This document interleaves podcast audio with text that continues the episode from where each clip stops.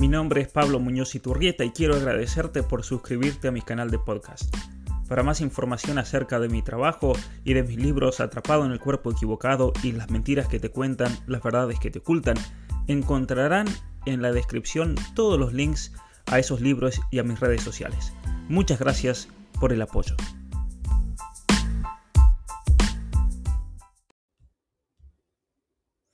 Muy buenas tardes a todos y bienvenidos para esta transmisión de hoy donde vamos a hablar de un tema importantísimo. Gracias a todos los que se están conectando. Aquí estoy viendo que tenemos muchísima, muchísima gente.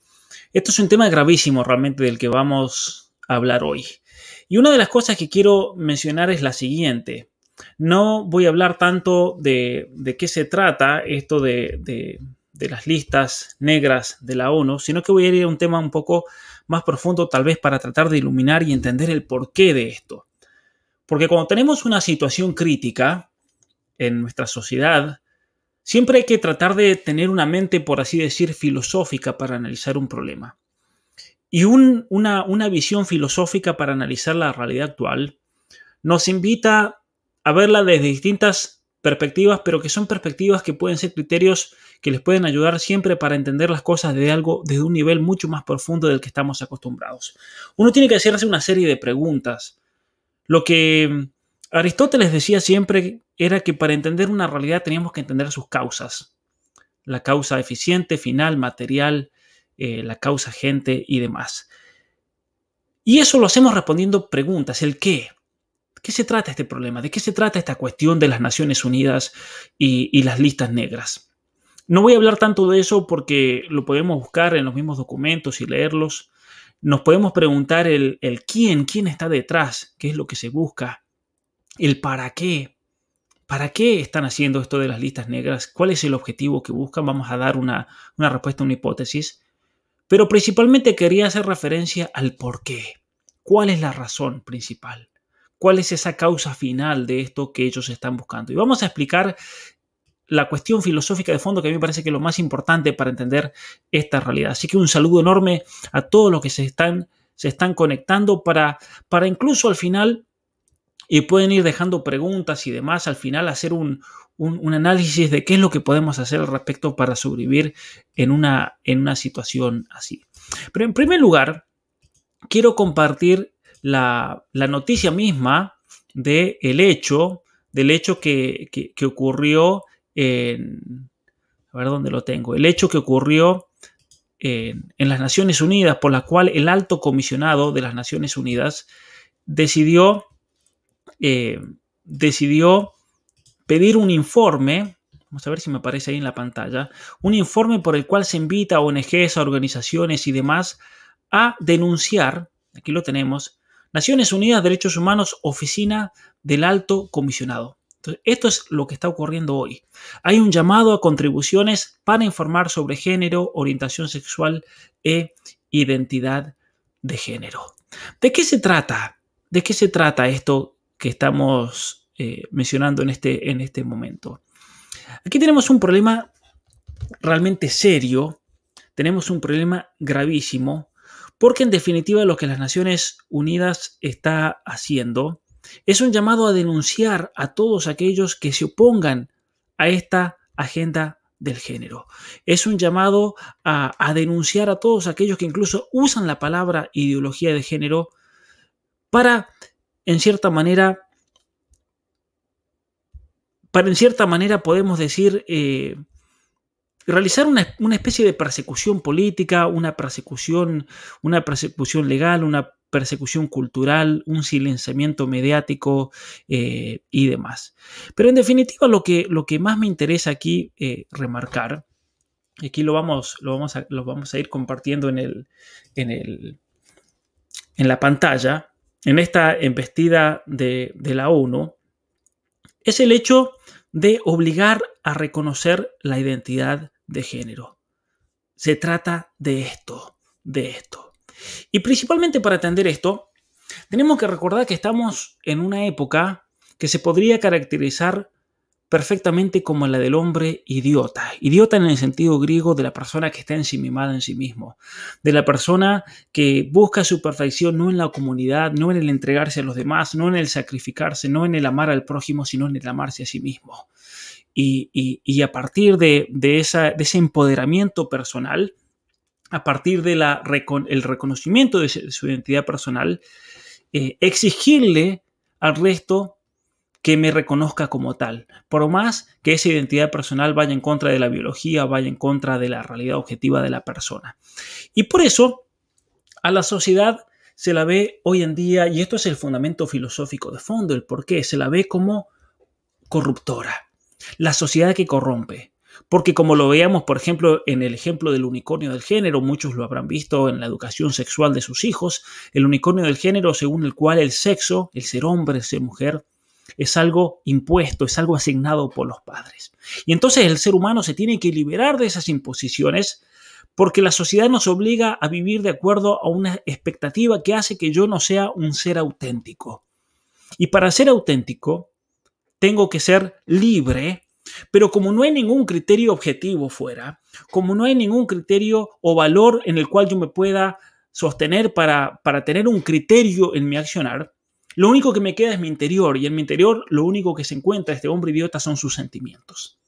Y por eso estos sentimientos se fundan, se, convierten en el fundamento del objetivo y de la construcción de, de la propia persona.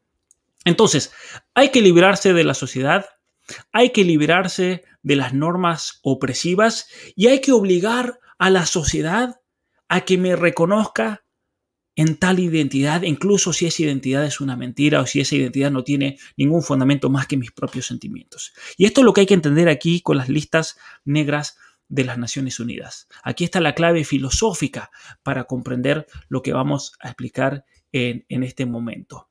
Eh, porque se trata realmente, se trata de, de una embestida absoluta a no solamente a nuestros derechos, a la libertad de expresión, no solamente a a la libertad religiosa, como vamos a ver, que hay un ataque profundo a las instituciones religiosas, sino que también hay un ataque a la persona humana, al, mismo significado de lo que significa ser humano. Y el objetivo principal de este activismo del género, que se manifiesta por medio de la Agenda 2030, por ejemplo, especialmente por el objetivo 5 y el objetivo 10, por medio de la educación sexual. El objetivo principal es lograr un cambio cultural una especie de reseteo cultural como yo lo, lo, hablo en, mi próximo libro, donde ahí voy a explicar en mucho más profundidad lo que vamos, lo que vamos a hablar en, este momento. Para aquellos que están preguntando ahí, el libro al que me refiero es el libro que va a salir dentro de, algunas semanas, Las mentiras que te cuentan, las verdades que te ocultan, donde explico el origen de, toda esta teoría identitaria de género y cómo se está usando especialmente la educación sexual pero no solamente la educación sexual como una herramienta para instaurarla, ya que la ideología de género es hoy en día la ideología de fondo, la filosofía del globalismo.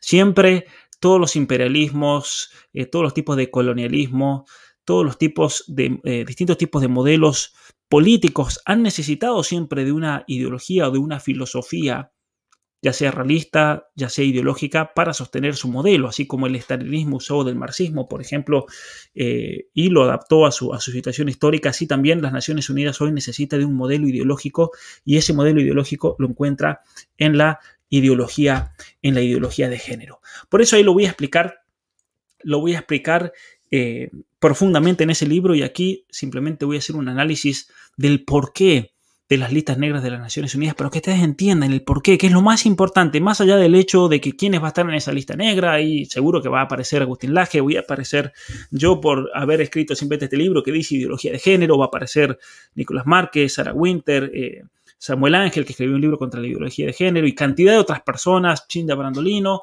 van a aparecer ustedes, van a aparecer todos los grupos pro vida, todos los grupos familiares, van a aparecer todos los, los grupos evangélicos, los grupos católicos que se han levantado a defender a la familia, nuestros valores y nuestra civilización. Pero más allá de quién va a aparecer en esa lista que vamos a saber a partir del 28 de febrero, que es el límite para enviar, hay que entender, hay que entender lo siguiente, que para el hombre idiota contemporáneo, no le basta con ampliar derechos, como dicen ellos, y poder realizar uniones del mismo sexo o cambiarse el DNI y que le den un nombre distinto. No le basta con eso, sino que exige el reconocimiento social de cada uno de nosotros, porque hace referencia a su propia identidad.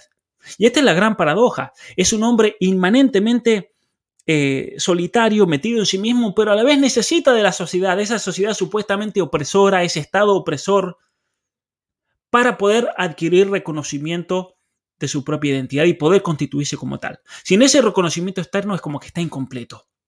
Y aquí hay un factor psicológico interesante que vamos a analizar eh, en algún momento. Entonces, según esta ideología de género, la persona no solamente tiene el derecho de autopercibirse y constituirse en la identidad que se le dé la gana, por eso tenemos 500.000 géneros, y de hecho tendríamos que tener un género por habitante del planeta Tierra, tendríamos que tener 6.000 millones de géneros o más, pero el no reconocer ese, ese, ese acto de autopercepción por parte nuestra es un acto de odio. Es un crimen de odio, de hecho. Es un acto por el cual se daña psicológicamente a la persona porque se le niega su identidad. De hecho, eso, dicen eso. Nos niegan la identidad. Por eso nos niegan derechos. El derecho a autopercibirnos como lo que, lo que quieran. Y eso es lo que explica esta cultura de la cancelación. Eso es lo que explica el hecho de que hoy en día las Naciones Unidas o los gobiernos estén haciendo reformas políticas, reformas legales para implementar esta ideología y esta visión pseudo-filosófica de fondo. Y vamos a dar algunos ejemplos. Eh, es increíble cómo, por ejemplo, en los Estados Unidos, hablando de la cultura de la cancelación, para después ir profundamente ya a lo que nos, lo, que nos toca, la mayoría de las universidades de los Estados Unidos hoy tienen espacios seguros. ¿Y qué significa un espacio seguro? Es un espacio en el cual se ha determinado que no se puede hablar ni decir ninguna cosa que pueda ofender a alguno de los oyentes. Entonces no se puede hacer ninguna crítica al Islam, aunque sea verdad. No se puede hacer ninguna crítica a una persona negra, aunque sea verdad. No se puede hacer ninguna crítica a, las supuestas identidades, aunque sean mentiras y no tengan ningún fundamento filosófico, porque eso hiera a la persona. Hasta el punto de que las universidades han instituido agentes de los espacios seguros. ¿Qué son los agentes de los espacios seguros? Son personas que están en las aulas, sentados en el fondo, controlando, controlando de que de ninguna manera todo lo que se diga en la clase, ya sea el profesor, ya sean los alumnos, de ninguna manera rompan estas normas de la inclusión y la diversidad. Es decir, es un, es un, es un estado policial absoluto el que se ha instaurado. Y por eso, hoy en día enseñar a una universidad en Estados Unidos, en Canadá, salvo que sea una universidad que respete, que son pocas, eh, la verdadera libertad académica, es caer en un totalitarismo total, es como vivir en la Unión Soviética. Porque tenés un tipo sentado en el fondo que te controla todo y te graban y después te pueden denunciar y te echan y perdés absolutamente todo. Esa es la realidad que yo tengo eh, eh, de muchos conocidos míos, compañeros míos que estudiaron conmigo, se recibieron, fueron a, la universidad y en la universidad reciben realmente una persecución intelectual enorme. Pero todo se hace en nombre de la conducta intelectual. Es así como lo disfrazan. En nombre de la buena conducta intelectual no se pueden hablar de ciertos temas hoy en día. Camila Paglia, una autora feminista, pero que es muy crítica de todo esto, decía, aquí leo directamente de, uno de sus libros, ella decía, eh, todo esto ha resultado en un verdadero caos ético donde la intolerancia se disfraza de tolerancia y donde la libertad individual es aplastada por la tiranía del grupo, por la tiranía del grupo. Es lo que pasa, por ejemplo, con el INADI en la Argentina. En el INADI tenemos una, una, una institución estatal que simplemente fue creada para perseguir judicialmente a aquellos que no piensen de acuerdo a esta nueva ideología, hasta tal punto que este libro está dentro de la lista negra del INADI, porque ha sido denunciado el INADI, yo también he sido denunciado el INADI, como lo han sido Agustín Laje, Agustín Márquez y tantos otros. Entonces, eh, incluso en el plano privado, ha penetrado esta cultura de la cancelación. Hasta tal punto que uno de los trabajos más demandados hoy en día, si uno quiere ir a la universidad a estudiar en Canadá, en Estados Unidos, ¿cuál es la carrera que seguro me van a emplear? Es la de ser agente de la inclusión. Todas las compañías grandes, Facebook, Microsoft, Google, la compañía que se imaginen, tienen agentes de la inclusión y la diversidad. Y entonces las universidades se han aprovechado Harvard, la Universidad de Princeton, la Universidad de Yale, la Universidad de Stanford, la Universidad de Cornell, estoy mencionando una de las más importantes, la Universidad de Toronto, la Universidad de Queens aquí en Canadá, que tienen el certificado de agente de la inclusión y la diversidad. ¿Para qué? Para que estas personas entonces tengan un puesto viviendo del trabajo del resto dentro de una compañía y ellos, por ejemplo, aquí estoy leyendo de la página de la Universidad de Cornell, ellos dicen eh, las opciones de matriculación para crear una cultura inclusiva, para entrenar a los distintos empleados en la cultura inclusiva, para entrenar en contra de la discriminación inconsciente, porque claro, puedo discriminar inconscientemente, crear estrategias para la diversidad y la inclusión, entre otras propuestas ideológicas. Esto es, es realmente tremendo. Y si vamos a ir al plano de la ley, tenemos una cantidad gigantesca, gigantesca de ejemplos que podemos dar al respecto. Por ejemplo, aquí en Canadá, la ley 16, por la cual estamos obligados a dirigirnos a la persona de acuerdo a su género autopercibido. Y esto por medio de pronombres. Si uno se equivoca de pronombre y en vez de decirle él o ella, eh, no le dice el, pronombre correspondiente de, las decenas de pronombres que se han inventado, uno puede enfrentarse a la cárcel o multas gigantes en el estado de Nueva York, la multa es de hasta 250 mil dólares por equivocarse eh, de, pronombre de la persona. Y a veces te encontrás con un marciano que no sabes ni lo que es, porque está tan deconstruido que, que sabes que es un ser humano, pero hasta ahí no más. Y es muy posible incluso equivocarse o preguntarle qué es. Pero nadie se anima ni siquiera a preguntar qué es, porque no quieren ofender a nadie. Y especialmente cuando tenés una multa de 250 mil dólares que está como la espada de Damocles, sobre tu cabeza. Eh, en California uno puede ir a prisión por la misma razón, por el crimen del misgendering, como le dicen, equivocarse de género. Eh, la ley 77 de Ontario, que prohíbe cualquier tipo de terapia para personas que tengan trastornos de la propia identidad, contra el consejo de más de 500 psiquiatras de aquí de Canadá que firmaron en contra de esa ley. Es una locura. Por eso la dirección totalitaria de esta ideología Incluso viene, viene a, avasallar a la familia. Muchos conocen la ley 89 de Ontario, por la cual es el Estado el que debe garantizar el derecho a la identidad de género y orientación sexual de los niños. Hasta el punto que los padres no tienen derecho y patria potestad sobre sus hijos en esa materia y el Estado entonces puede intervenir e incluso quitárselos. Ley 89 de la provincia de Ontario en Canadá. Y en el plano internacional, esta ideología eh, está entrando con todo, por ejemplo, con el hecho de Biden. Muchos tal vez no saben, lo voy a poner aquí en, pantalla, eh, tal vez muchos ignoren de que, eh, vamos a ver dónde lo dejé, de que el presidente Biden firmó un memorándum presidencial. ¿Qué es un memorándum presidencial? Aquí lo encontré. Un memorándum presidencial es una especie de orden ejecutiva por la cual el presidente de los Estados Unidos le indica le indica a las agencias de los Estados Unidos, en este caso especialmente a las agencias extranjeras, que eh, implementen la agenda del género a nivel global. Aquí lo vamos a compartir en pantalla para que lo puedan ver. Que implementen la agenda de género a nivel global. ¿Y eso qué significa? Aquí lo tenemos en pantalla. ¿Qué significa, eh, ¿qué significa esto? ¿Qué implicancias puede tener esto para la región, por ejemplo, en, Latinoamérica? Significa lo siguiente. Biden ha ordenado a las agencias, tanto el Departamento de Estado como las agencias que trabajan en el extranjero, a combatir cualquier medida que afecte a la comunidad LGBT.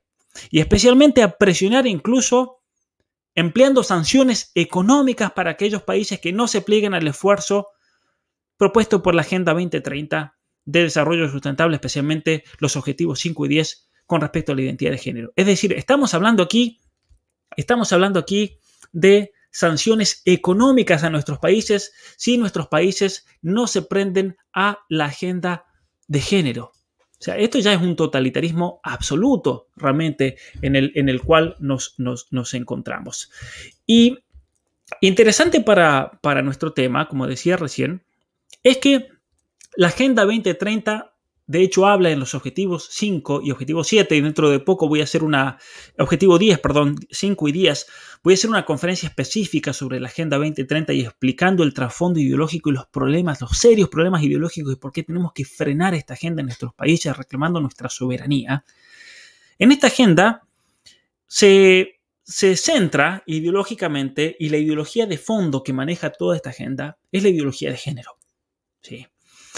El control es tal que la misma, aquí lo voy a mostrar nuevamente en pantalla, el control es tal que la misma Oficina de Derechos Humanos del Alto Comisionado de las Naciones Unidas ha publicado este llamado a contribuciones para informes sobre género, orientación sexual e identidad de género. ¿Y por qué esto realmente es gravísimo y tenemos que estar muy pero muy atentos?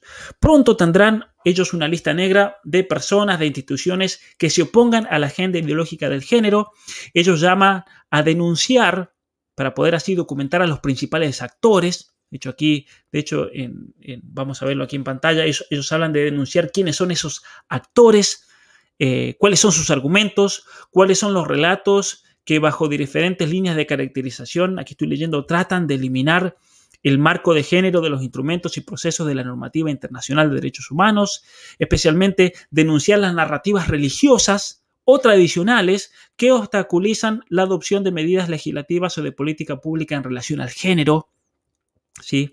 También eh, llama a denunciar el uso de la libertad religiosa como excusa para limitar los derechos humanos, incluidos los derechos reproductivos y sexuales. A ver, esto es gravísimo, para que entiendan. Esto realmente es gravísimo, lo, que dice aquí. Em, ¿Qué significa lo que acabamos de leer? Que en definitiva, según el alto comisionado de las Naciones Unidas, hay que denunciar a todas las iglesias que no aceptan el aborto.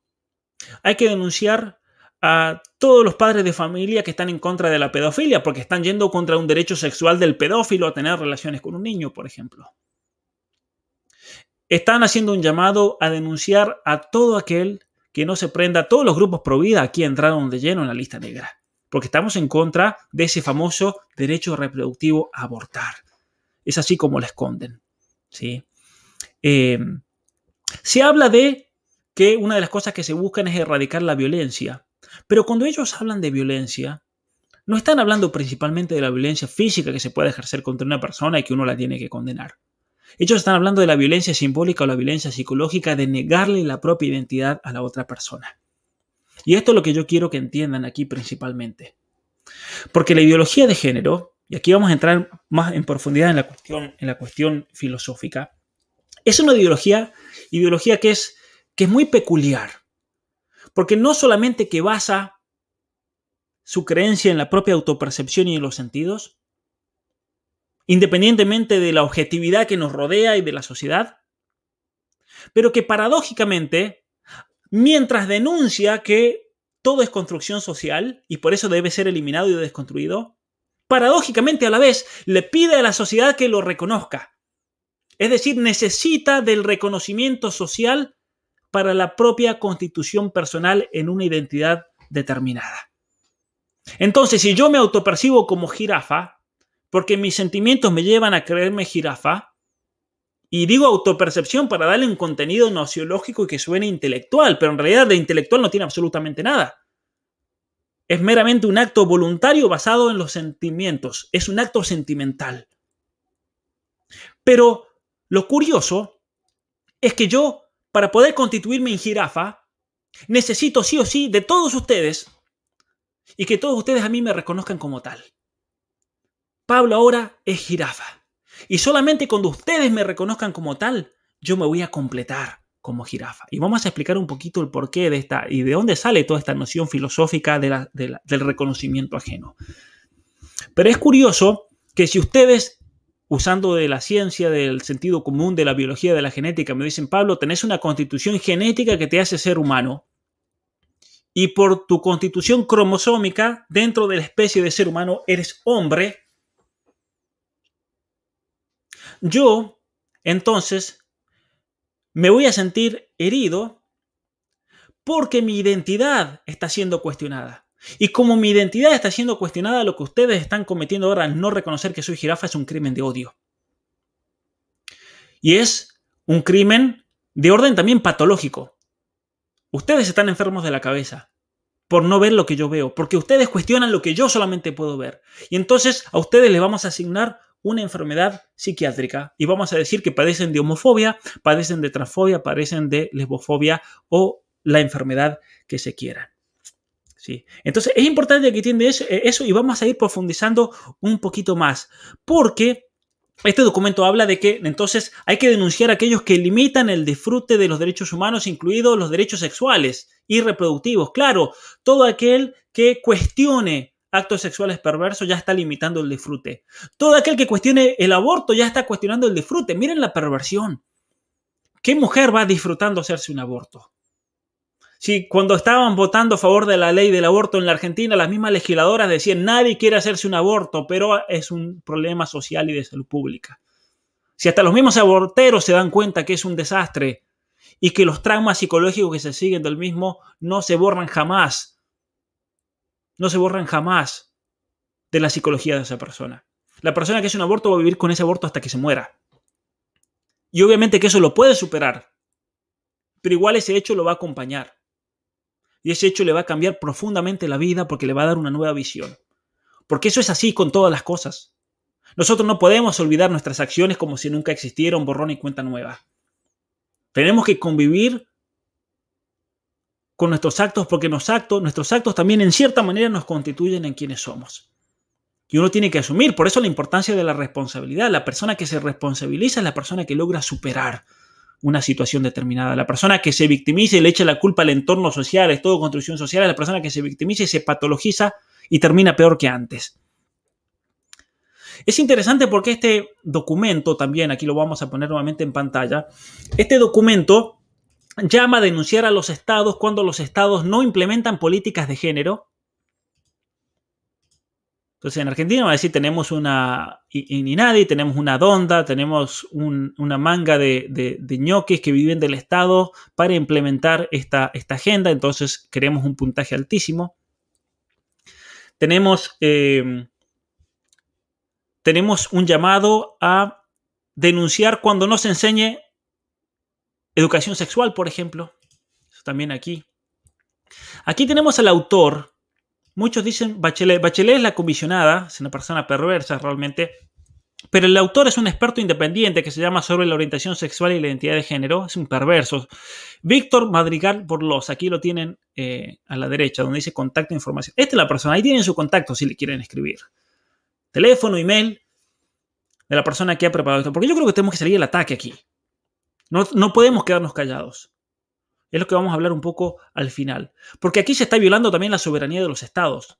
Denunciar a los estados que no cumplan esta agenda que yo he creado y que yo he inventado. Y hay de aquel estado que no la cumpla. ¿Sí? Es tremendo realmente.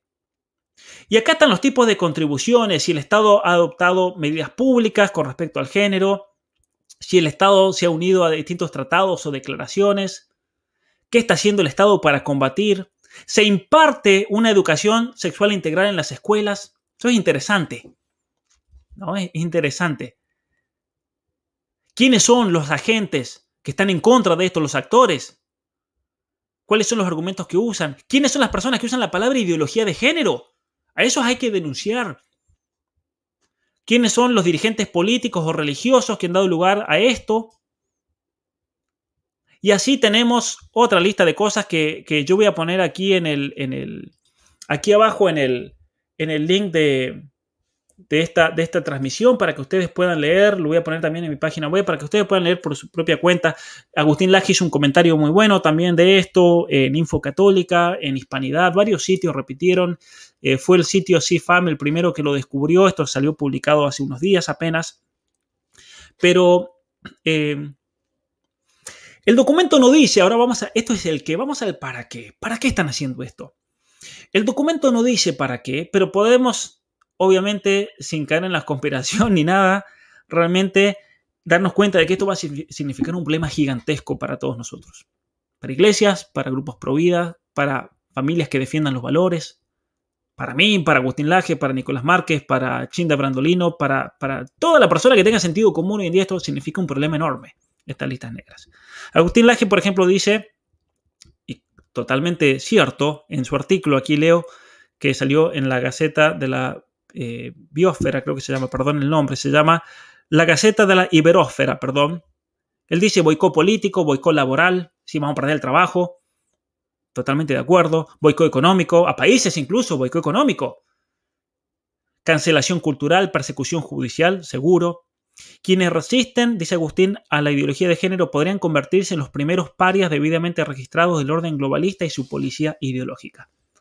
Totalmente de acuerdo. Sí. Eh,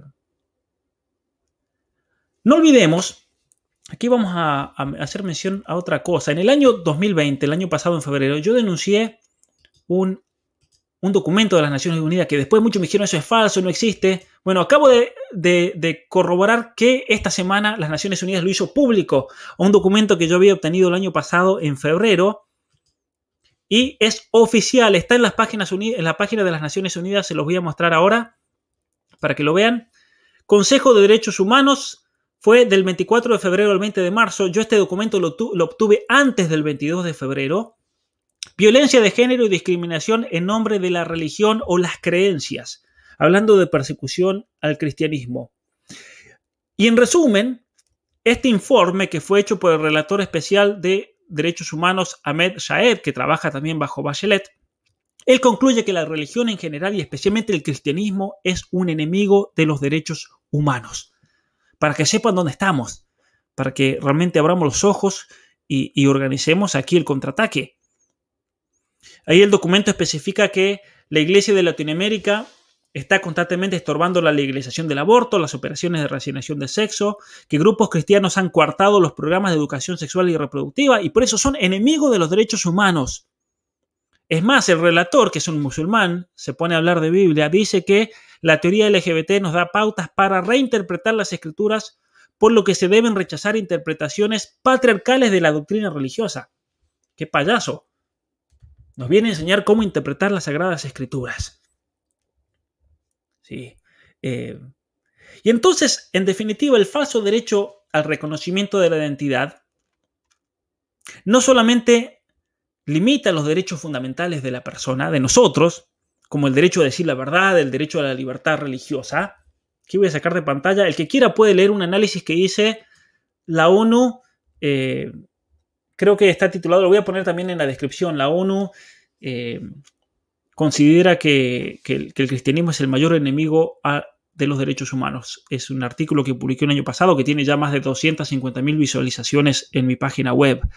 Es el artículo más leído, de hecho, de todos los que he publicado. En ese momento muchos me decían es conspiración, eso no existe, incluso muchos cristianos y pastores.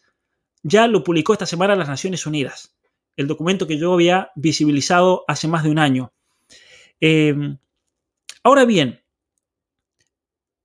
este falso derecho al reconocimiento de la identidad que nos exigen, no solamente que limita nuestros derechos personales, el derecho a decir la verdad, porque nos obligan a mentir, el derecho a la libertad religiosa, sino que nos obliga a pecar, a mentir.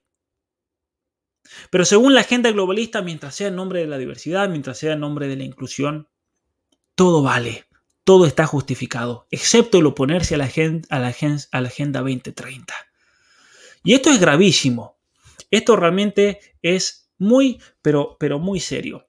Bueno, vamos a ir a una cuestión que ya es más profunda. Veo que hay muchísima gente eh, conectada. Muchísimas gracias por, por, unirse. Saludos a todos los que, los que se están conectando de tantos países. Yo los invito a compartir este video porque ahora vamos a entrar en más profundidad en entender el porqué, el porqué de las listas negras. ¿Qué es lo que está de fondo? No el para qué, porque eso ya lo sabemos. Agustín dio una respuesta eh, que yo creo que es indudable. Pero vamos a ir nuevamente a lo del principio, la cuestión filosófica. Para el hombre actual, contemporáneo, tener una identidad, una identidad de género, es algo esencial. Pero es una identidad que debe ser paradójicamente reconocida por todos para constituirse completamente. Ya no basta con la autopercepción fundamentada en mis sentimientos, complementada con la liberación sexual y la diversidad sexual y mis derechos reproductivos y sexuales. Ya no basta con eso. Por eso cuando ellos vienen y dicen venimos a ampliar derechos es mentira. Ellos no se conforman con ese falso dicho de ampliar derechos que les gusta usar. Esta aspiración a ser reconocidos en cuanto a nuestra identidad por el resto, por la sociedad, es el culmen de un movimiento ideológico que comienza con el, el iluminismo racional, se populariza con el romanticismo. Porque la identidad de género y el reconocimiento público que exige esa persona, buscan satisfacer dos aspiraciones que ya Hegel había intentado realizar y, unir dentro de su filosofía social, que es lo siguiente, la aspiración a una autonomía absoluta, donde yo puedo hacer lo que quiera, pero a la vez que tenga una relación con la sociedad en la que vivo, que se puede insertar en la naturaleza y en la sociedad. ¿Y por qué esto es importante? Porque Rousseau había planteado que la sociedad corrompe al ser humano y que por lo tanto el ser humano debería liberarse de todas las normas sociales para poder realizarse a sí mismo como quien era. Por eso las feministas hoy en día y los postmodernistas dicen que todo es construcción social. Entonces aquí hay un problema y, Hegel lo supo ver. Está por un lado la autodeterminación de la persona que quiere construirse en lo que quiera y por otro lado tenemos la cuestión social que nos impone. Entonces, ¿cómo conjugar las dos cosas? Y Hegel dio la solución. La persona se autodetermina a sí mismo, pero a su vez esa autodeterminación debe ser reconocida por el prójimo. Y así solucionamos el problema individual social, la relación entre el individuo y la sociedad. ¿Se entiende? Entonces, el dilema social que Hegel busca solucionar es la autonomía absoluta y el reconocimiento social y pertenencia a la misma sociedad sin significar ningún tipo de imposición. Por ejemplo, como se dice que el sexo es asignado al nacer, que la persona se determine en un género determinado y que esa sociedad lo reconozca como tal. Pablo Girafa. No porque sí, la gran estafadora del género, Judith Butler, es profundamente hegeliana. Porque de hecho ella hizo su doctorado en Hegel y ella procede desde el interno de la filosofía hegeliana al elaborar su teoría del género. Y es aquí entonces cuando entendemos por qué buscan no solamente autopercibirse y autodeterminarse en lo que quieren, una especie de proceso evolucionario y progresista, sino que también necesitan del reconocimiento público de la sociedad para poder constituirme como tal. ¿Sí? Y esto lo dice Hegel cuando habla en su libro La fenomenología del espíritu, la relación del amo con el esclavo. Y él en definitiva dice lo siguiente, es una frase complicada, pero la voy a explicar en términos fáciles. Él dice, la autoconciencia existe en sí y para sí en cuanto que es reconocida por el otro. ¿Y qué significa eso en términos de ideología de género? Yo me puedo autopercibir en lo que quiera, pero mi existencia en tal identidad depende de ser reconocido por el entorno social en el cual yo me muevo para constituirme en esa identidad. Entonces, por un lado, me puedo autopercibir en el género que quiera, sí, pero sí o sí necesito de ese reconocimiento social para que eso se consolide, porque solamente con el reconocimiento ajeno es que yo existo como tal. Es interesante, ¿no? Esa dialéctica que hay entre el individuo y la sociedad, y es cuando la sociedad me reconoce que ya ahí yo puedo pasar a ese estado superior de constituirme en una identidad personal y una identidad de género. Entonces, esto genera una tensión en la sociedad entre el individuo y la identidad personal. Por un lado tengo mis sentimientos, por otro lado tengo la comunidad que debe reconocer el fruto identitario de mis sentimientos. Y esto es lo que explica la presión política y legal entonces para reconocer la identidad del otro. Porque ¿qué voy con esto? Que la ideología de fondo que está actuando aquí en el Alto Comisionado de los Derechos Humanos, en la Agenda 2030, es una ideología profundamente hegeliana. Para Hegel, en ese momento él decía que el reconocimiento mutuo es esencial para la formación del Estado constitucional moderno. Entonces, por ejemplo, yo vivo en Canadá, pero yo no soy canadiense hasta que el Estado canadiense me reconozca como ciudadano y me dé un pasaporte. Entonces, por más que yo uno quiera creerse canadiense o vivir como canadiense, hasta que no me reconozca el Estado o el entorno social y me acepte como uno de ellos, yo no voy a poder configurarme como tal. Eso era lo que, lo que aplicaba Hegel al Estado, la noción del Estado y la constitución del Estado moderno. Pero entonces Judith Battle toma esa misma idea del reconocimiento ajeno y Judith Battle, recordemos que ella fue la estrella de la eh, cumbre del año 1995 de la mujer en Pekín, donde ella introduce, y después las Naciones Unidas introduce la agenda del género como la agenda que marca la, la, misma, dirección de las Naciones Unidas. Es la filosofía de fondo. La ideología de género. Es la filosofía del nuevo orden global o el nuevo orden mundial, como quieran llamarlo. Entonces, una filosofía profundamente hegeliana y que es fundamento de la Agenda 2030, pero que como requiere del reconocimiento público, entonces adquiere un matiz totalitario, porque nos obliga a nosotros a reconocer una identidad que no tiene más fundamento que los propios sentimientos y está en completa contradicción con la realidad biológica y genética de esa persona. Entonces hoy nos están obligando a mentir. Y esto tiene consecuencias nefastas para nuestra civilización occidental y para la estructura política, que es lo otro que yo quería, quería explicar aquí y que lo desarrollo profundamente en el, en el libro. ¿Por qué? Porque desde el punto de vista político, y esto es fácil de entender, y desde el punto de vista familiar, y desde el punto de vista empresarial, y desde el punto de vista deportivo, y del, y del orden social institucional que se les ocurra, necesitamos sí o sí poder confiar en las personas.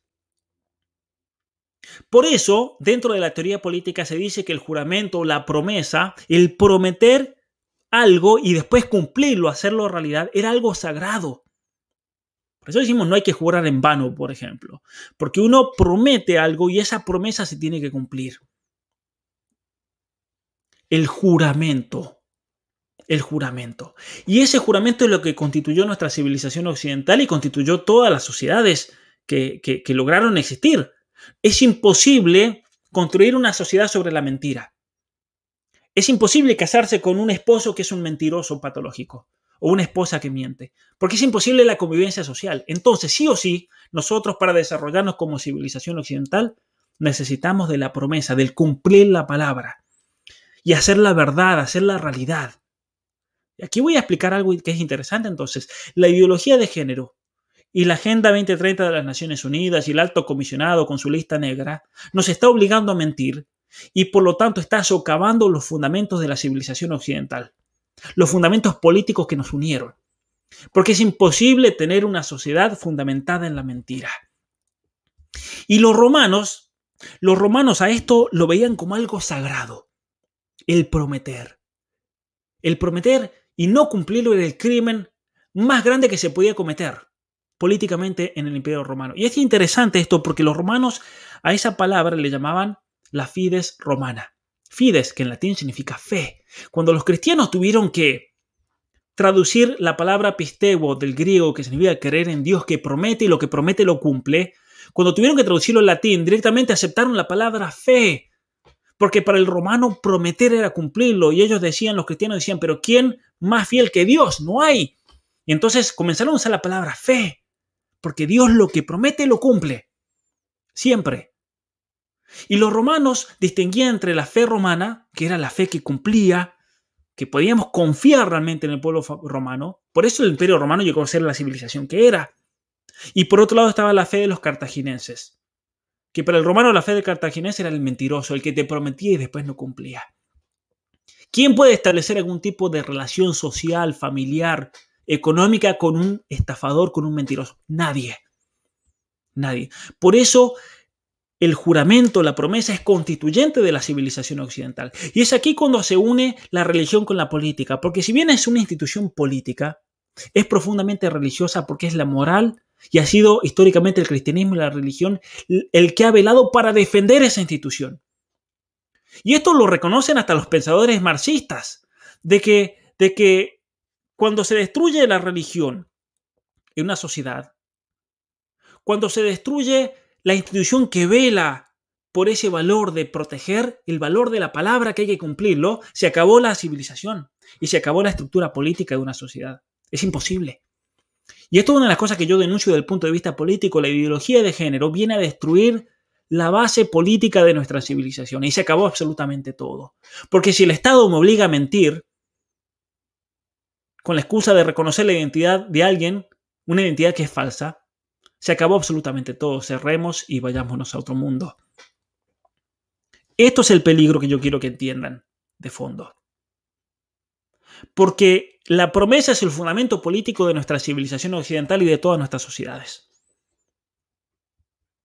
El juramento es fundacional en la cultura occidental porque conjura no solamente la religión con la política, como decía, sino que es la forma más sagrada del lenguaje porque se promete que lo dicho se va a hacer realidad. Pero yo cuando reconozco la identidad del otro como quieren ellos, no se hace realidad, estoy mintiendo. Por eso el juramento es esencial y es esencial defender la afirmación de la verdad y de la realidad y el objetivismo. Es esencial porque si se acaba eso, se acabó todo. No tenemos ningún punto de partida para pensar, para razonar, se convierte todo en un voluntarismo sentimentalista propio de la ideología de género. Por eso la promesa, el juramento, no solamente se ha entendido en la civilización occidental como un modo para unirse con la divinidad, o como testigo, ¿no? Yo pongo a Dios como testigo de que lo que, voy a cumplir, jura sobre la Biblia, por ejemplo, cuando, cuando, cuando adquiere un, puesto político o, lo convierten en, lo nombran juez de la Corte Suprema, jura sobre la Biblia ante Dios, se, se pone a Dios como testigo de que yo voy a hacer lo mejor posible. Eso es algo muy profundo y muy sagrado. Pero también ha sido una forma poderosa de conectar a los seres humanos entre sí, por la promesa, el respeto que está intrínsecamente vinculado al, ámbito del derecho. Hay personas que tienen respeto y uno las respeta porque cumplen sus palabras, y hay personas que uno no tiene respeto porque son estafadores, son mentirosos y uno les huye.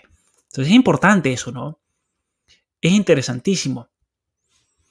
Eh, y aquí está lo grave.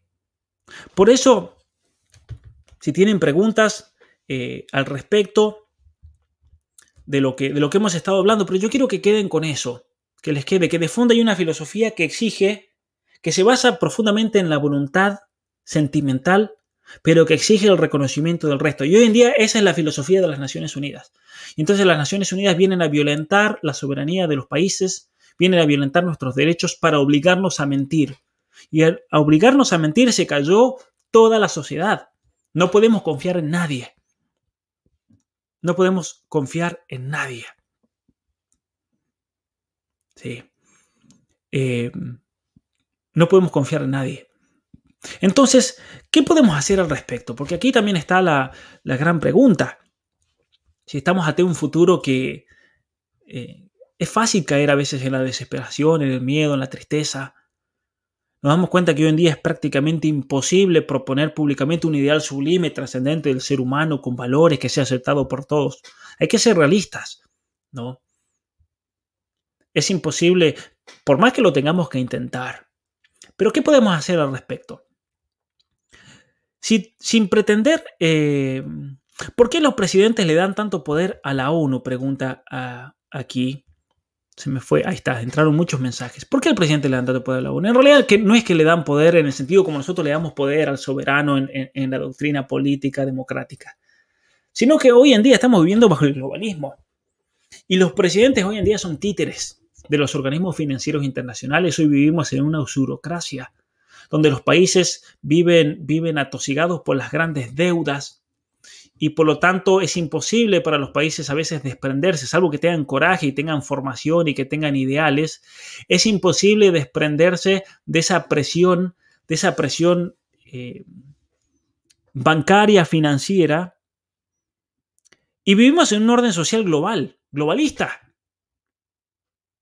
Nosotros no elegimos a los representantes de las Naciones Unidas, al alta comisionado Bachelet, nadie la votó ahí, a este tipo que hizo la lista negra tampoco sino que nos controlan de arriba, nos controlan desde arriba totalmente. Eh, y por eso uno tiene que realmente, realmente estar atentos y darse cuenta de que vivimos realmente en un nuevo orden mundial, por más que los estados estén figurativamente hablando ahí, pero no tienen absolutamente ningún poder. Hoy en día la Organización Mundial para la Salud decide algo y se cierra todo. La Organización Mundial para el Comercio, la Organización Mundial, eh, la UNESCO, la cultura que nos impone qué se debe enseñar, qué no se puede enseñar, la educación sexual, la ideología de género, la Agenda 2030. Se nos impone una agenda y se dice que los países tienen que seguir. Bueno, voy a hablar un poco más sobre eso en, una próxima conferencia, posiblemente la otra semana. Pero, eh, pero hoy en día son muy pocos los países que le han puesto un freno a esta embestida globalista. Pasó con los Estados Unidos, con Trump, pasó con Polonia, pasó con Hungría, con Brasil también está pasando. El ministro de, Economía de Brasil dijo en el foro de Davos, aquí no van a imponer el gran reseteo, por ejemplo. Pero el presidente de Argentina, que es un títere absoluto, Hablo del gran reseteo como el ideal que hay que implementar en la Argentina. Porque Argentina es un país que está perdido ya de entrada, ya con, el hecho de, votar un, partido que de entrada te decía que la agenda principal del Frente de Todos iba a ser los principios de Yogyakarta, ya está, ya está perdido. Es una dictadura total. Pero, pero, y es así, tal cual, es una dictadura total. Es una guerra psicológica, ciertamente que sí. Pero lo que mm, lo que, lo que hay que tener en cuenta es que no hay nada nuevo bajo el sol. Para no caer en la desesperación. La humanidad ha estado en situaciones peores. Mark Twain decía, o se dice que decía él, la historia no se repite pero rima. Es lo que dice el, el libro del Eclesiastés. No hay nada nuevo bajo el sol. Históricamente ha habido momentos en los cuales la civilización se ha encontrado en un lugar parecido.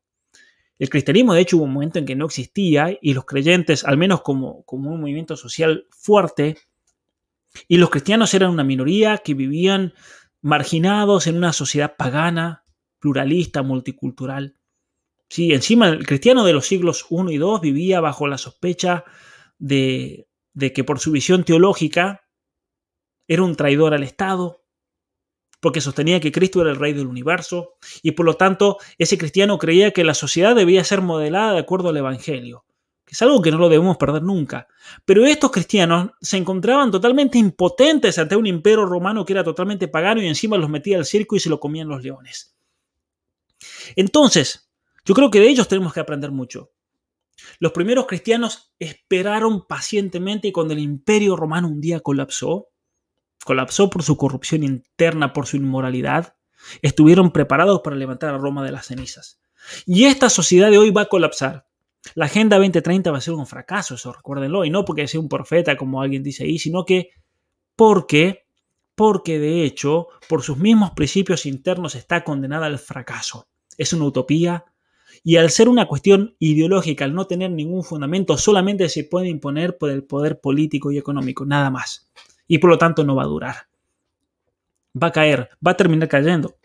No podemos construir una civilización con hombres deconstruidos que se pintan las uñas, que se transforman físicamente, que no saben ni lo que son, que son asexuales, a género, bisexuales. Es imposible. Es imposible construir una sociedad con personas que no tengan una identidad determinada de acuerdo a su propia naturaleza, que tengan principios, que tengan carácter, que no sean dominados por los placeres sexuales. Es imposible construir una sociedad con gente así. Es imposible. Y por lo tanto, y esto no hay que ser profeta, esto va a terminar cayendo. Porque esta dictadura del progreso va hacia la nada. Porque están creando una sociedad que está fundamentada en la mentira. Y cuando la sociedad adopte a la mentira por ley, como es la ley de identidad de género, se acabó todo. Y es ahí cuando nosotros tenemos que esperar pacientemente. Y esto puede llevar dos, tres, cuatro, cinco generaciones. No lo vamos a ver nosotros. A nosotros nos toca dar la lucha ahora y dar el, el, realmente el criterio para que las próximas generaciones sepan por dónde ir.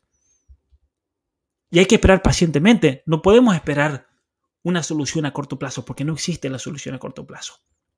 No existe. Para nada. Vivimos en una situación parecida a esos cristianos, y esos cristianos esperaron siglos para que se establezca una sociedad cristiana. Hoy en día nosotros vemos a la revolución sexual e identitaria como algo antinatural, algo perverso, y por eso vamos a ser perseguidos, por eso vamos a aparecer en listas negras. No hay que sorprenderse y no hay que tener miedo por eso. Tiene que ser un orgullo para ser una lista negra. Porque es la lista negra del enemigo, qué mejor. Si yo no aparezco en esa lista negra de las Naciones Unidas, me voy a cuestionar un montón de cosas. Tengo que empezar a trabajar más y usted me tiene que ser más conocido para aparecer en la lista negra. ¿Sí? Vivimos en una verdadera sociedad pocristiana. Y por lo tanto, hoy en día, al vivir en una sociedad pocristiana, el cristianismo se vuelve inmoral, inaceptable y enemigo de la sociedad contemporánea, porque el cristiano hoy, y no solamente el cristiano, toda persona con valores, toda persona con, con toda persona con sentido común. También le va a pasar al judío, le va a pasar al musulmán, se van a cometer en el centro de, de ataque por tener valores. Se van a vivir, se van a volver o nos vamos a volver en enemigos de la sociedad contemporánea. En cuanto a los efectos, hoy es ilegal ser cristiano. Es un hecho. A ver, tenemos que concientizarnos de esto. Siguiendo los criterios de las Naciones Unidas y del Alto Comisionado para los Derechos Humanos, hoy en día ser cristiano, ser católico, ser evangélico es ilegal. Es ilegal.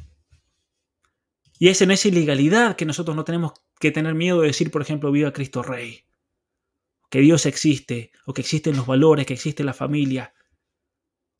Y recordemos algo. En el pasado la gente iba a la guerra, por ejemplo, por cuestiones materiales, económicas, nos invadía una isla, vamos a la guerra. Pero nosotros tenemos que ir a la guerra y una guerra eminentemente cultural por la familia. Eso también tenemos que estar conscientes de eso.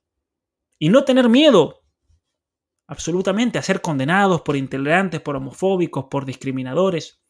Pero ¿cómo sobrevivir así? Y esto es lo otro que hay que tener en cuenta. No vamos a poder subsistir en lo personal, psicológicamente, espiritualmente si estamos solos.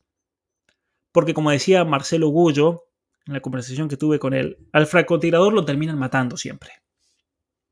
Uno como francotirador puede apuntar y, y eliminar pero tarde o temprano te termina matando si estás solo. Hay que unirse.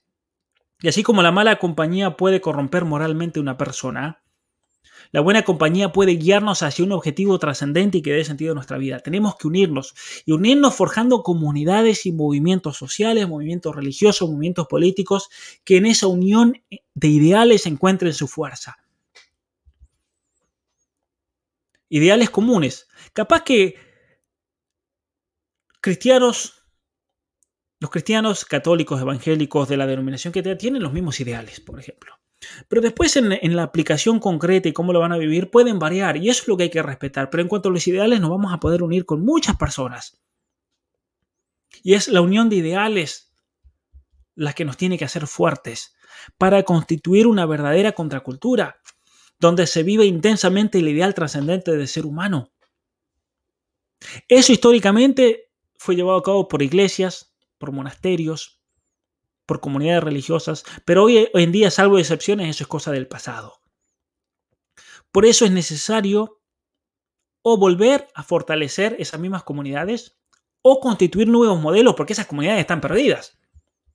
Pensemos, por ejemplo, cuando estuve estudiando el tema de la Agenda 2030 para mi libro, me encontré que la orden jesuita, por ejemplo, estuvo metida no fueron los, los, cabezas detrás de la Agenda 2030, pero ellos tenían una comisión particular dentro de las Naciones Unidas en la elaboración del documento de la Agenda 2030.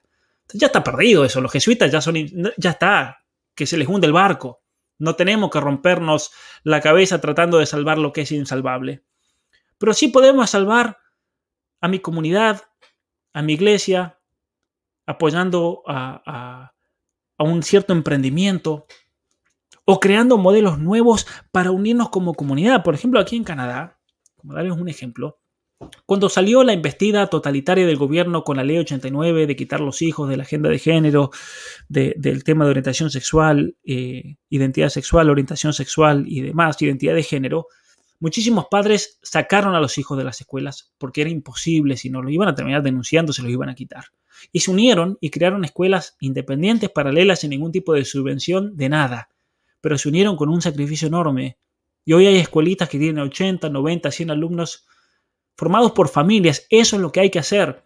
Hay que sacarle a los niños al Estado. Hay que sacar a los niños de las garras del Estado porque el Estado está ahí para entonces ideologizarlos y destruirlos. Pero es clave también ser buenos ciudadanos, viviendo de acuerdo a la ley natural, aunque esa ley natural sea perseguida. Vivir en el mundo pero sin ser del mundo. Sin pertenecer a él, con un realismo que sea impactante, cuyas vidas sean un testimonio viviente de que el ideal identitario, hipersexualizado, deconstruido del, del posmodernismo es falso y que conduce a la muerte, de hecho, conduce a la desesperación. Nosotros tenemos que vivir un ideal que nos lleve a ser felices, a la felicidad verdadera, porque la felicidad siempre es atractiva. Jamás encontrarán felicidad en una marcha del orgullo LGBT, por ejemplo. Y el camino está en marcha entonces, pero hay que hacer mucho.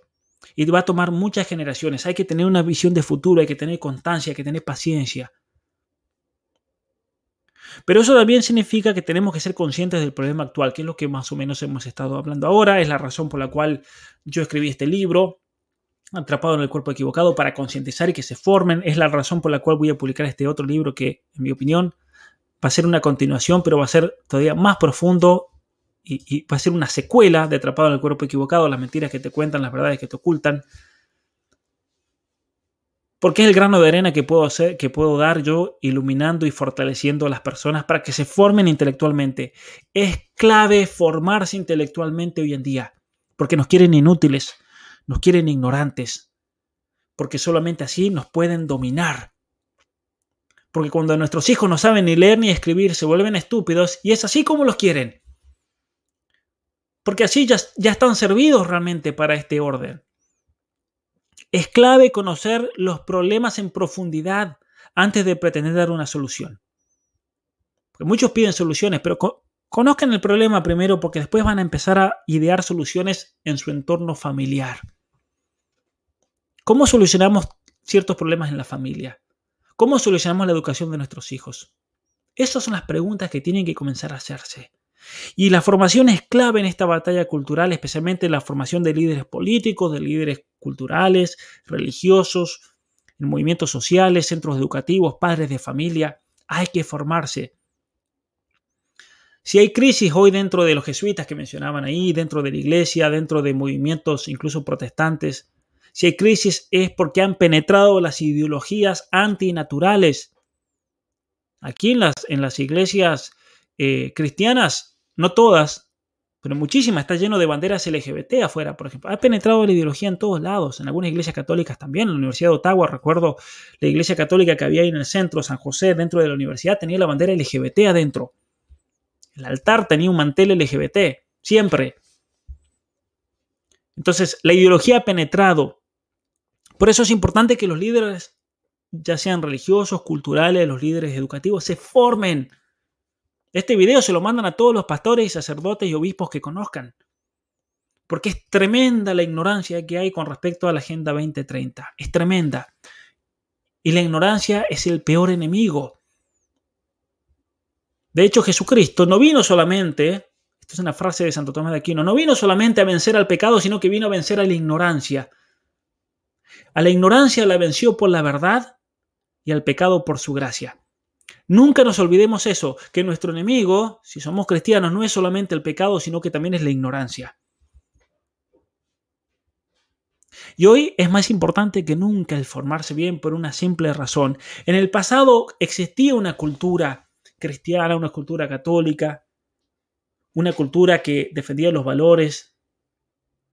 Y entonces si los padres no tenían gran formación, lo que los padres no le podían dar a los hijos se lo podía dar el entorno social. Hoy en día eso no existe. Si ustedes a sus hijos no los forman bien en la casa, se los están entregando al mundo para que se los coma. Totalmente. Entonces es importante formarse como padres. Y yo sé que para los padres es difícil formarse. Yo sé que, muchos padres, incluso cuando han ido a la universidad, los han traicionado porque les enseñan basura, una estafa hoy en día la universidad.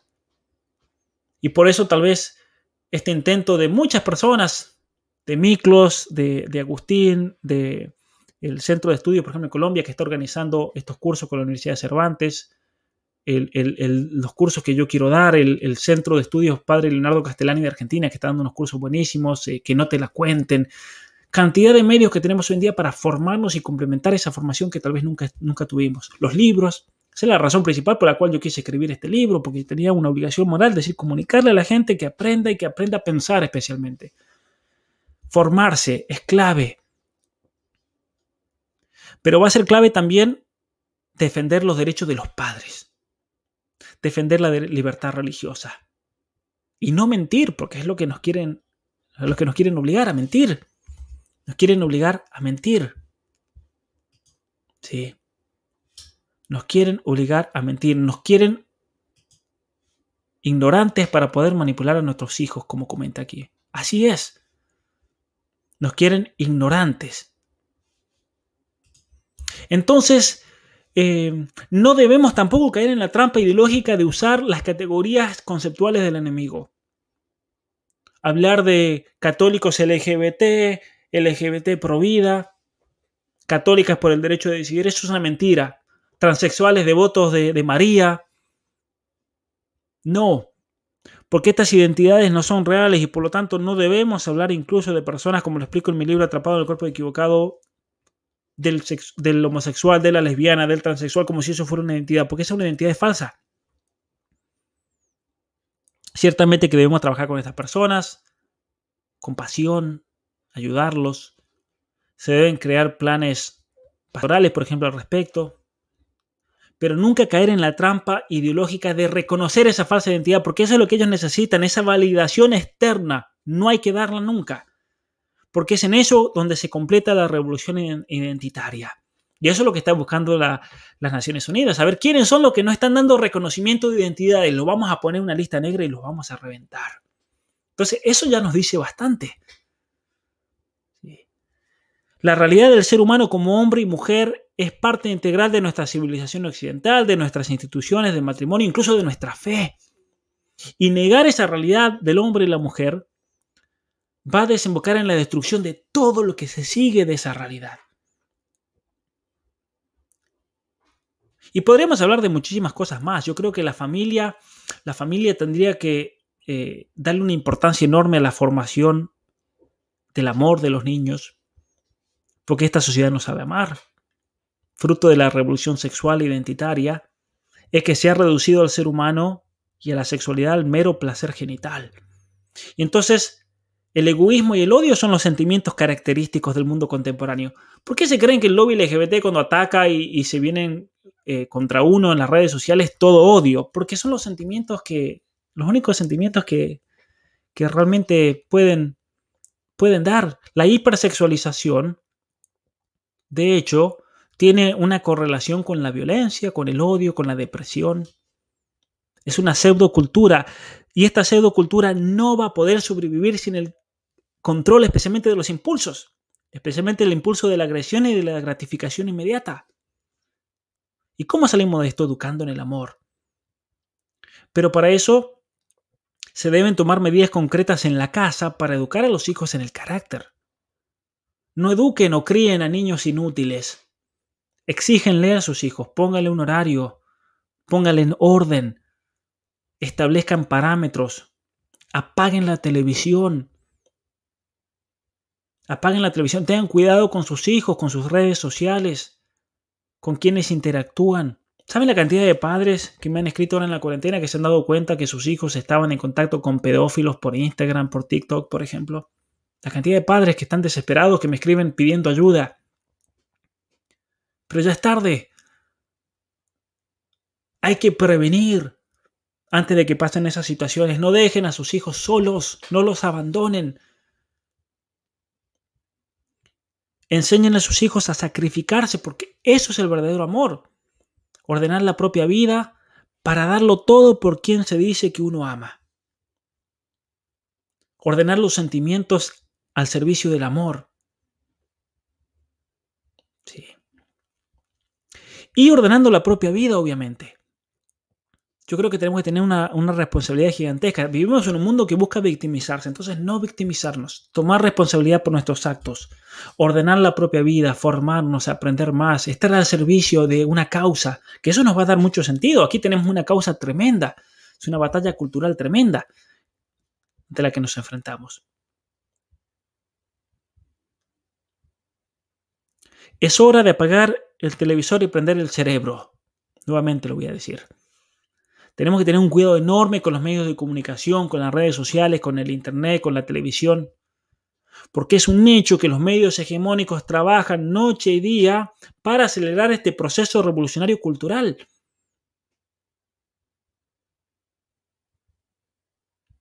Entonces, ser responsables como padres, ser responsables como personas, responsabilizarnos, porque los mediocres nunca han logrado nada en este mundo.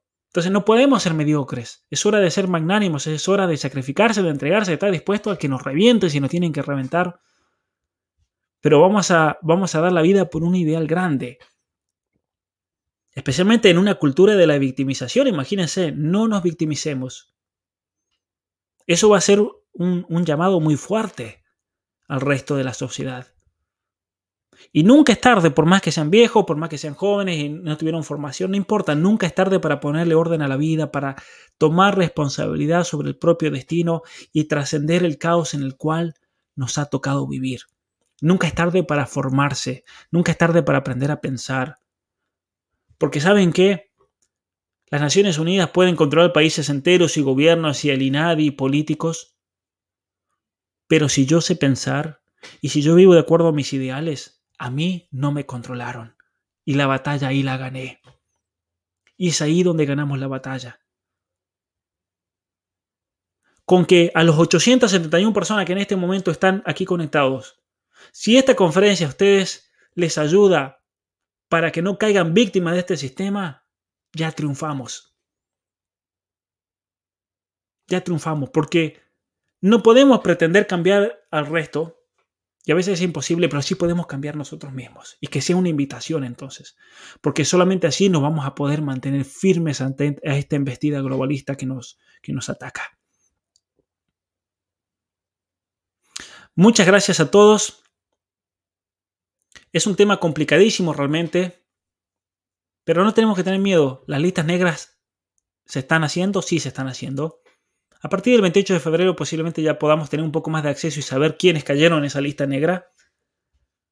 Pero realmente, eh, realmente tener esperanzas también. Porque por más que el mundo se vea negro, se vea oscuro, mi casa, mi habitación, mi familia depende de cada uno de nosotros. Así que que el mundo colapse si quiere, pero nos tenemos que mantener firmes firmes en la fe, firmes en las convicciones, en nuestros valores, en nuestros ideales, que es la única manera en que vamos a poder entonces resurgir de las cenizas, porque es la manera como los primeros cristianos pudieron resurgir de las cenizas de Roma. Cayó una civilización y el cristianismo continuó. Y lo mismo pasará ahora, caerá una pseudo civilización, una falsa cultura, pero si nos mantenemos firmes, vamos a poderle darle, darle esperanza a nuestros hijos y a nuestros nietos. Muchos tienen miedo por eso. ¿Qué pasará con mis hijos, con mis nietos? No tengan miedo. Porque no dependen del Estado, ni del globalismo, ni de las Naciones Unidas, ni de la UNESCO, ni de la Organización Mundial para la Salud, ni de la Bachelet, ni del Alto Comisionado de las Naciones Unidas de Derechos Humanos. Dependemos de Dios primero y de cuánto nosotros querramos cooperar con Él y ya está. Es simple la ecuación. Y la solución también es simple. Volver a la familia, darle la importancia total y la entrega total a nuestros hijos, a nuestras esposas, esposos, eh, en la situación en la cual uno viva, que viva de la mejor manera posible. Muchas gracias a todos. Invitarlos nuevamente a compartir este video, a concientizar, a que la gente se entere, Aquí yo di una conferencia con argumentos. Absolutamente todo lo que dije está constatado. En cuanto termine este vivo voy a poner los links aquí abajo para que ustedes puedan ver. Pero eh, mantenernos firmes, ¿sí? como aquí comentan, firmes hasta el final. Los, eh, también quiero invitar a apoyar de la manera que puedan. Saben ustedes que nosotros no recibimos, al contrario, solamente recibimos persecución. Pero al que pueda ayudar, colaborar, les agradezco enormemente para poder seguir este trabajo. Muchos me decían que bueno que se ve gracias a muchos de ustedes que me ayudaron a comprarme una cámara, por ejemplo, para poder transmitir mejor. Gracias enormes. Me pidieron que no dé los nombres, pero a todos esos que, personas que me ayudaron, gracias. A los que me ayudan a publicar los libros, yo no recibo subvención ni apoyo económico de nadie, ni siquiera una editorial. Uno se tiene que pagar absolutamente todo con el bloqueo que esto significa de Amazon a veces, el bloqueo de las librerías y demás, poquitas librerías que, venden, pero todos los que puedan ayudarme a sacar este libro comprando un ejemplar de antemano, yo les agradezco. Está ya disponible en México, en Estados Unidos, en Canadá, en Europa, en Costa Rica. Pronto estará disponible en Colombia, en Argentina sale en el mes de abril. Esperemos que en Chile pronto podamos confirmar eso mismo. Aquellos que quieran también atrapado en el cuerpo equivocado. El link está aquí abajo de, del video en metanoiapress.shop. Ahí pueden conseguir el libro. Si son de Argentina, me pueden escribir. Hay vendedores en todas las provincias. Gracias a todos. Si no están suscritos a mi canal, los invito y les deseo una muy, muy buenas tardes y les deseo que estén en la lista negra también porque estar en esa lista es un honor. Muchas gracias.